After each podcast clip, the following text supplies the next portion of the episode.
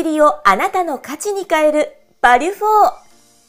この番組は誰かのしくじりを価値に変えるしくじり、失敗にフォーカスを当てた音声チャンネルバリュフォーです。起業家二人が毎回業界問わず多様なゲスト経営者をご招待します。教科書に載らない過去のありえないしくじり体験や経験を一歩踏み出したいビジネスマンに向けて面白おかしく深掘りします。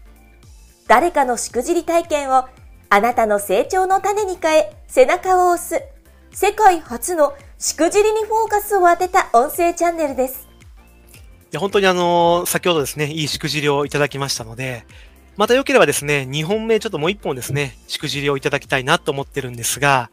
まあ、こちらもですね、あの、前回同様、まあ、今回も踏まえてなんですけども、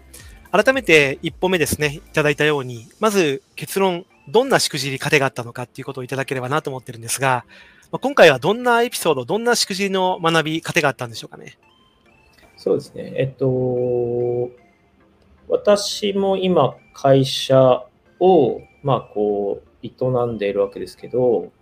会社はまあ法人ですよね。で、はい、私は一個人じゃないですか。だからこう、会社の経営者、社長は、まあ、代表は、えっと、法人の看板も持ちつつ、まあ、自分の会社なんで 自分自身の意思も持ちつつっていうこう二面性が一人の人間にまああるわけなんですけど、うんうん、やっぱやっぱり会社として外に見せなければいけないこと、まあ、例えば価値観とかあと一個人として持っている、えー、価値観、まあ、外に見せたい自分。でこれ二面性あるなと思っていてで、それぞれやっぱりこうお客さんに対して、あの、まあ、正義が違うなというか、うんうん、まあ、それをすごい感じましたっていうエピソードですね。だからその、なるほど。僕が出ていくというのは、この僕のさせてもらっていることデザインっていう会社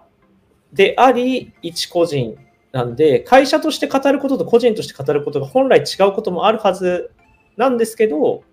外からは会社と見られることもあれば、まあ、石森個人として見られることもあるんで、それってどうやって使い分けるんだっけ？このバランス大事だよねみたいなのが、あの、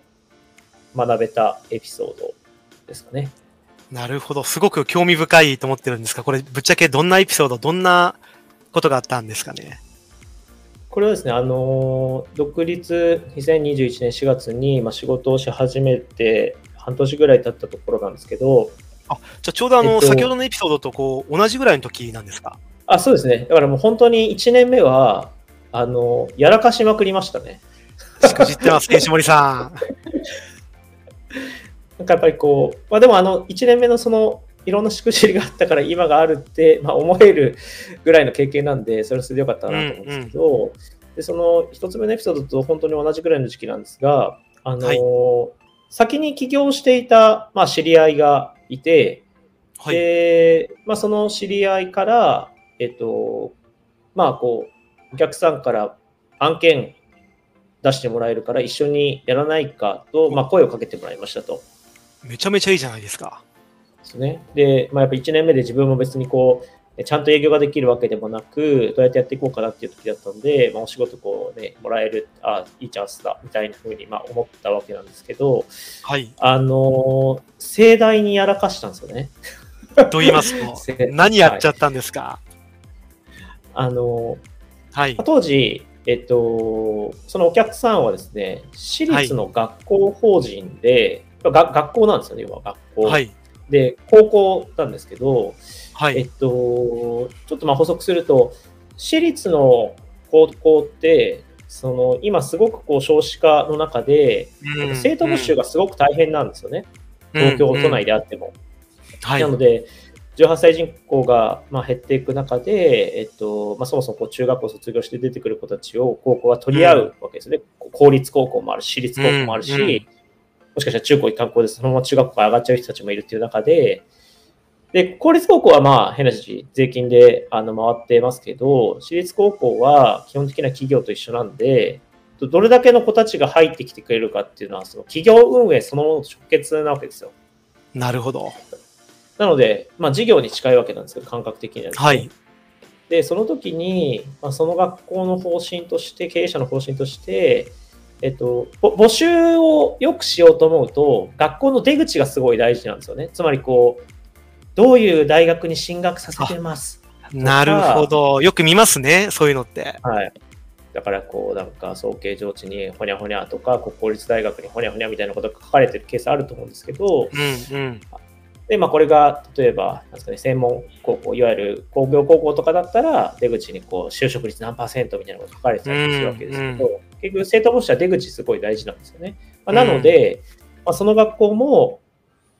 あのー実績、外に言える実績をちゃんと、まあ、出したい。だから、今の、今の在学生たちに、まあ、ああいう大学行ってほしい、こういう大学行ってほしいってあるわけですよね。はい。で、それは、だ誰が指導してるかというと、まあ、現場の先生たちなわけなので、はい。あの、まあ、すごい平たく、詳細はあんまり言えないですけど、すごい平たく言うと、い、いい大学に合格させた先生に、ボーナス出そうみたいなこと言い出したわけですよ。ほうほうほうほう。ほうほうほで、あの、まあ、きき100歩譲って企業だったら、まあ、その、売り上げがすごい上がったからインセンティブ出そうみたいなのはう。はい。分からなくはないですね。分からなくはなはい。わからなくないですね。はい、ただ、学校教育であり、あくまで行きたい大学を決めれるのは本あの生徒自身本人なわけなんで、うん。いい大学に、しかもそれはなんか学校都合のいい大学に行かせようなんて、まあなんか、おかしな話だと、まあ、僕は思ってましたと、まず。でいいっすね、石森さん。はい。はいで、そこで、あの、僕はだから、その瞬間、個人になっちゃったんですね。僕、個人になったんですよ。会会社のフォトデザインの代表というものではなく、個人になって、あの、それおかしいって言っちゃったんですね。お客さんに。おかしいって伝えたんですね。はい。それはおかしいですと。つまり、先生たちは別に、あの生徒をいい大学に行かせて、それを合格させることのために金もらってるわけじゃないって言っちゃったんですよね。僕先生じゃないのに。お客さんですよね。そうお客さんです。でしかもあの、はい一緒に仕事しないかって言われた、僕が取ってきたお客さんじゃないお客さんですね。石森さん、しくじってますね。なかなか言えないですよ、その発言。でもそれぐらいやっぱりこうおかしいと思ったわけですよね。まあ、それはなんか僕が、出自があの最初の、えっと、新卒の時の会社がまあ教育の会社っていうだったっていうのもあるんですけど、そのやっぱり教育に対する自分の思いもあってっていう、だからこうい今の話の通り、やっぱり教育に対する自分の思いがあってって言ってるのは、私個人の話なんですよね。うんうんうん。私が今仕事に関わろうとしているコトデザインという会社の話ではないわけですよ。うんうん。で、この、やっぱりこの二面性がある状態で商談の場に行き、私は私個人の意見を出し、で、まあ、お客さんにこう、まあ変な話真っ向を否定する話をまあするわけなんですけど、で、まあ、商談はまず終わりました。はい。で、帰り、帰り道にそのビジネスパートナー一緒に仕事しませんかって言ってくれたビジネスパートナーに、いや、はい石森さん、ぶっ込みましたね って言われて、はい。で、まあ、彼は別にこう、僕がもともとそういう人間だって知っているんうで、んうん。あの何も言わなかったんですけど、まあむしろ彼はそこまで教育の世界に詳しい人間ではなかったんで、何も言わなかったんですけど、あの何がその後起きたかというと、まあ、クレームが入ったんですよね、彼に。お客さんから。はい。あのあなたが連れてきたあの人は何なんですかみたいなふうになって。それはなりますよね。なりますよね。はい。で、その、ちょっとこう、1000万単位の仕事だったんですけど、あそれ、まあまあはいい額ですね。まあまあいい額じゃないですか。はい。1000万単位の仕事だったんですけど、それが、やっぱりその、受注しないかもしれないみたいな話になりかけたわけですよ。こその、僕僕の行動で。石森さんの一言で、そうです。1000万単位の仕事が。何なんだあいつはみたいなふうになって、はい。で、ただその向こうは、あの、偉い人が2人いて、あの、まあ一番偉い人、うんあの次に偉い人みたいないて、一番偉い人は、まあいいじゃないかって言ってたんですね。つまりこう、つまりあの石森っていう人間が言ってることも、それは別になんか間違ってないみたいな。教育はそういうものじゃないし、みたいな。ただ、まあ、経営の側面もあるから、こういうふうに考えてるって言っただけで、彼が言ってること自体は間違ってないって擁護してくれた一番偉い人、はい、でもあれはおかしいって言ってる2番目の人みたいな、そういう構造だったんですけど。こうなってますね。攻防があったんですね。はい。でただ、まあ、結果的にはその受注するに至って僕もお手伝いするに至ったわけなんですけどもうなんかそのもしかしたら受注しなきゃしないかもしれないって話になった時にああやばいなと思って彼にあのこれ受注しなかったら俺立て替えるからっていうところまで行って まあそれが今責任は感じたんですけど責任は感じたんですけど、はい、っていう話だったんですよね。はい。だから結果的にその受注はしたし、まあ、仕事にもなったし、はい、まあ、最終的にその後こう向こうのその偉い人お二人とも僕もちゃんと話せるようになったしなんかこう、まあ、結果はちゃんちゃんでよかったんですけど、はい、ただそのその時に起きたあの一時的に発生していたあのものすごい高いリスクは僕のやっぱり発言によって起きたわけで、はい、それはやっぱりこう、僕個人の物差しの話と、やっぱり会社としてお客さんを支援するっていう物差しの話の、やっぱ両方がそこにあったんですよね。で、バランスが完全に個人に迷ってたわけなんですけど、うんうん、だからこう、代表自ら表に出ていくときに、会社の看板と自分個人の物差しとを、まあ、会社の看板だけでやればいいんだっていうのも、それはそれで一つの正義だと思うのも、うんうん、でも例えばこう、いや、石森だからお願いしているみたいなお客さんも事実いるわけですよね。それだから私の会社が何,、まあねね、何であるかは全然関係ない。まあ、みたいなのもあるんで、果たしてこの2枚のカードのバランス、見せ方、出し方って、なんかどうするべきなんだろうな、うん、まあ、このバランスを考え続けることが大事なんだろうな、みたいなのが、なんかこう、学びの一つではありましたね。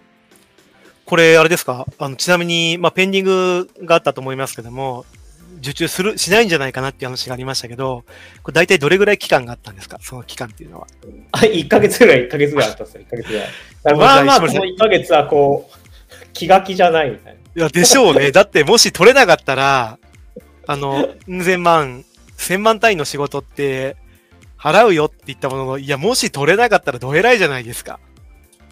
いやしかも創業して間もない時ですよね。そうです、そうです。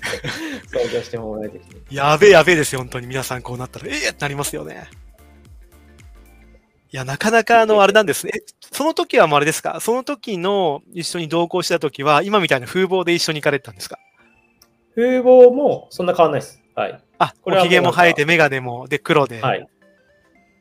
ずっとこのままですね、僕は。あ、それでもう行って、で、ぶっ込んだわけですね。はい、だからその、なんかですね、当時、まだ、なんていうんですかね、じ自分がお客さんと、うん、まあ、したい人とか、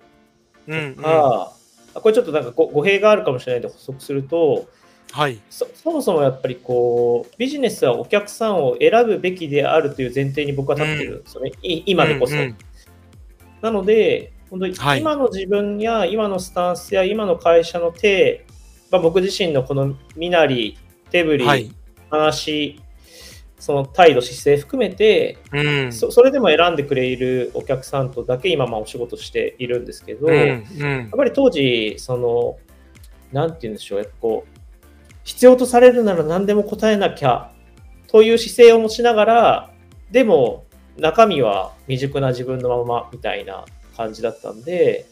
なんかこう、いろいろ滑ってたなとは思います。あの、さらっとあの振り返っていただきましてありがとうございます。ちょっとこれ今一度ですね、この今回のエピソード、学びの過程とかですね、あの、どういったことを、まあ、しくじって学んだのかっていうことを教えていただければなと思ってますが、改めてどんな感じでしたでしょうか？そうですね。やっぱりその、まあ、特に代表という肩書きを持っている人たちに、あの、まあ、代表もしくは経営陣ですかね、という肩書きを持っている人たちは、やっぱ自分の個人の看板と、まあ、会社の看板と両方、あの、入れ替えがまあできる状態の人たちだと思うんですけど、なんかこれをどう出し分けるかみたいなことを意識、まあ、できると、まあ、ビジネス楽しくできたりうまくいったりするのかなっていうのがなんかすごく大事なポイントかなというふうに思いますと。まあ、ビジネスだから会社の看板でやればいいじゃないかっていうところもある一方で、あの、個人、その人が好きでその人の会社と仕事してるっていうケースも当然あるわけなので、まあ、それだから相手であり、えっと、まあ、ビジネスの体によって、あの、使い分ける、バランス取るみたいなことがすごく大事なのかなというなんか学びですね。いや、間違いないですよね。やっぱりあの、このあたりってこう、まだまだ一人社長の方って結構いらっしゃったりしますし。聞いてる方々もそういう方もいらっしゃると思いますけども、なかなかそこで会社の看板、価値観、ミッション、ビジョン、バリュー、MVB であったりとか、もちろんそこの個人の価値観って、ここって、まあ基本一緒とか近しいものだったりしますけども、ただ、随所でこう、変わってきますもんね。出方とか見せ方っていうところも。そうだと思いますね。やっぱりその、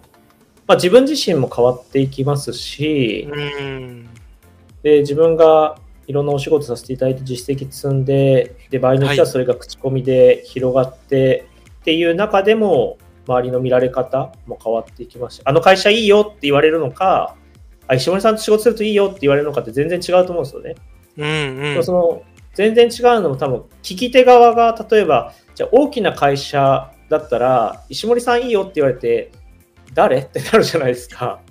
なりますね。例えば。はい。でも、大きな会社からしたら、もしかしたら、いや、こういう会社があって、支援会社があってね、あそこすごいクオリティいいよって言われた方がいいかもしれない一方で、でも、例えばフリーランスの仲間でお互いに協力するときに、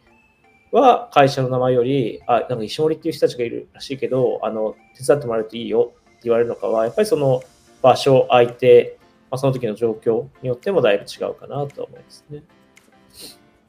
いや間違いないと思いますね、このあたりは。まあ、ただやっぱなかなかその出し方、見せ方ってすごく難しいところもあったりしますから、これは多分企業の規模関係ないんじゃないかなと思ってますね、正直。中堅とか大企業問わずですけども。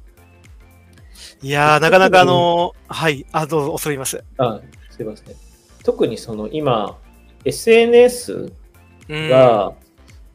まあ当たり前に出ているからこそだと思うんですけど、その、検索されちゃうんですよね、よくも悪くも。うんうん、で、まあ、これも今、リンクトインで出てますけど、やっぱり思うのは、その、まあ、検索されても別に困らない自分でいることが大事というか、うん、逆にその、今、なんていうんですか、この前もある人とお話したんですけど、SNS で検索したときに、もしくはこうネットで検索すれば大体 SNS の個人ページヒットしたりしますけど、はいうんうん、出てこない人の方がちょっと不安だなって思うんですね。どこかで何か発信していて、人となりが分かって、じゃあこの人とお仕事できそうかなって、うんうん、多分こうあ、会う前に調べてると思うんですよ、お互い。うん、多分きっと皆さん方調べてますね。はい。そうなった時に、だから私もなんかこう、リンクトインで会社ページ持ってますけど、その、外のいわゆるセミナーの登壇とかすると、もしくはそのする前、どっかでプロフィールが自分が公開されるわけなんですけど、ものすごい検索量になるんですよね。これぐらいの人がページ見てますっていう。なので、多くの人たちが次出会う、まだ会ったことないその人のことを事前に調べて出てくるってなった時に、じゃあその調べられてる先には、個人が出てるのか、会社の看板を背負った自分が出てるのかによっても全然違うなって思うんで、なんかそこはなんかこの SNS 時代だからこそすごい重要だなと思いますね。確かにですね。まあ本当にそういった意味でもこう見られてる自分、見せてる自分ってあるかもしれませんから、このあたりはブランディングのところかもしれませんので、まあいろいろと本当に、まああの本当に対処というか対応ですね。しっかりやっておいてもいいかもしれない。まあ、まさに今エピソードとしてありましたけども、会社なのか、個人なのか、まあ見せ方、見られ方といったところを意識されてバランスを取ることが大事かもしれませんね。うん、いや、本当にあの、1本目、2本目ともすごくいいしくじりをいただきましてですね、まさかあの、僕、この石森さんのこの風貌からそんなやらかしてるしくじり出てくると思ってなかったので、でも感謝しかないですね。ありがとうございます。それではですね、今回ゲストにお越しいただきました、株式会社コトデザイン代表取締役、石森博重さん、改めましてありがとうございました。ありがとうございました。この音声チャンネル、バリュフォーは、For You、手箱の提供でお送りしています。次回の配信もお楽しみに